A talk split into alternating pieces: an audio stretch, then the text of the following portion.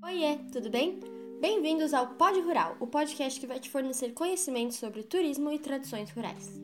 Nesse episódio, vamos expor nossa pesquisa sobre turismo rural e como podemos enaltecer e perpetuar as descobertas e tradições do povo rural através dele. As definições sobre o turismo rural é, são voltadas à sua inserção no mercado com a prática de diversos segmentos do turismo em caráter de complementação. Por isso, o conceito se torna tão amplo. O turismo ele é uma oferta de atividades recreativas, alojamentos e serviços que tem como base o meio rural, é, feitas especialmente para os habitantes das cidades que buscam aproveitar sua hora de lazer em contato com a natureza e junto à população local.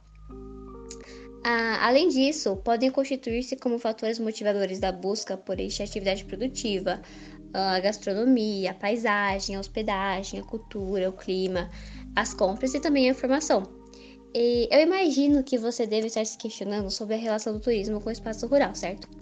Pois então saiba que a relação é estabelecida com o deslocamento de viajantes que pretendem ter uma estadia curta, motivados pela busca de um ambiente rural, é, visto que passam grande parte do tempo em cidades grandes, que, como todos sabem, são bem movimentadas, sempre há pessoas correndo para lá e para cá, muito trânsito e poluição. Por essas razões, há uma busca por um ambiente campestre e o desejo de saber mais sobre o modo de vida do homem no campo, com interesse no produto turístico contribuindo para o fenômeno social. Ah, analogamente, percebe-se que o espaço rural abriga diversos segmentos, é, como por exemplo o turismo de aventura e esportivo, o ecoturismo, o agroturismo, o turismo GLS, o turismo single, o turismo cultural, religioso, sertanejo e também o turismo rural. Sendo estes usados como alternativa para valorizar o patrimônio, as paisagens e também a cultura do lugar. Além disso, é importante dizer que promover o turismo rural é uma maneira de contribuir para o desenvolvimento, para o desenvolvimento local, no meio rural para a diminuição da desigualdade de acesso que ocorre no campo, por ser uma atividade complementar. Com o grande e constante desenvolvimento das indústrias, as pessoas se distanciam cada vez mais da origem dos produtos que consomem, pois a população da cidade grande está mais próxima da prateleira que das fazendas. Por isso, a prática do turismo rural sustentável é importante, pois promove a troca de conhecimentos entre a cidade e o campo. Para Rony Nemer, as famílias urbanas da atualidade estão perdendo rapidamente suas conexões e laços de parentesco com as famílias rurais, tornando as novas gerações ignorantes sobre o modo de vida e os processos de origem dos alimentos que vão à mesa. E isso sem levar em conta a quantidade de histórias e culturas que existem nesses passeios. Bom, ultimamente o turismo rural tem sido meio que a salvação da vida do campo. Ele está auxiliando bastante na vida das pessoas, na vida das famílias, nas unidades de produção. Ele também está auxiliando bastante né, financeiramente os estabelecimentos a se manter, já que ele também está meio que rompendo o isolamento dos agricultores e está diversificando os produtos e alguns serviços. Assim como a indústria, o turismo também tem se desenvolvido. Hoje em dia, os turistas não estão procurando apenas conhecer os locais e visitar os pontos turísticos. Eles querem vivenciar as experiências únicas que acontecem. Querem aprender de perto os processos e as tradições históricas. E é com isso em mente que os empreendedores rurais vieram com essa nova proposta de turismo, com base na experiência. É como se o visitante fosse um agricultor, um fazendeiro, um viticultor por um dia. Um dia imerso na cultura desses povos. Essa nova proposta de turismo rural, além de ser muito mais marcante para quem vive, é uma forma muito boa de passar os conhecimentos que foram adquiridos por anos por esses povos uma forma eficiente de enaltecer e perpetuar essas tradições super importantes para as famílias que tiram seu sustento dessas atividades. Em região interior paulista, já existem alguns eventos que utilizam a tradição cultural para se tornarem uma celebração com a participação de turistas. Entre estes, temos a Vinícola Quinta de Olivardo, localizada em São Roque, que realiza a pisa da uva durante a vindima. A vindima, nada mais nada menos, é a época de colheita de uva.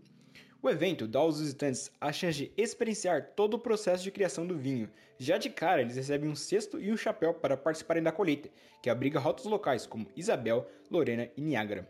Logo depois, esses frutos vão para estruturas de pedra, onde são pisados. Essas estruturas recebem o nome de lagares.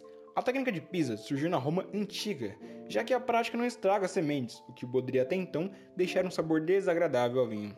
Meus amigos, janeiro é o ano. Quase 5 mil turistas participam deste evento, o que gera aí cerca de 20% a mais de lucro do que nos outros meses. E ao fim da vindima, por volta de 6 toneladas de uva esmagadas são passadas por um processo de fermentação. E no fim de setembro, 3 mil garrafas de vinho são entregues aos visitantes que participaram do evento. Você participa da festa e ainda lucra com um vinhozinho. Outro evento que enaltece as tradições de pisar as uvas e produzir vinhos é a Maratona do Vinho, que acontece em Bento Gonçalves durante a colheita, para comemorar a chegada dessa época. Agora falando de um dos produtos mais amados em nosso país, o café, temos aqui algumas opções de turismo que garantem uma grande imersão no mundo da bebida favorita do povo brasileiro, que incluem visitas às lavouras, hospedagem em casarões históricos e também certas degustações especiais. O café é sinônimo de tradição e orgulho para muitas famílias do interior brasileiro. Por isso, é muito importante enaltecer esse processo, que mais parece com arte, através do turismo. Desde 1896, a família Reis do sul de Minas vem deixando esse legado na Fazenda Recanto, trazendo muita variedade de grãos de altíssima qualidade. Os grãos, após colhidos, são lavados, separados e secados no terreiro de cimento. Todo o processo especial de produção resulta na excelente bebida dessa fazenda. Pensando em manter a tradição do cultivo de café que vem desde seus tataravós, Francisco pretende continuar trabalhando por mais 30 anos na Fazenda Recanto. E para conhecer um pouco dessa fazenda e aprender um pouco sobre a tradição dessa família, grupos de apreciadores de café podem fazer visitas agendadas à Fazenda Recanto. Bom, gente, nosso episódio se encerra por aqui, mas esperamos muito que vocês tenham gostado. Obrigada por terem ouvido até aqui. Mas e aí? Depois do que a gente te mostrou nesse episódio, você gostaria de viver uma experiência dessa e ainda conhecer um pouquinho das tradições rurais?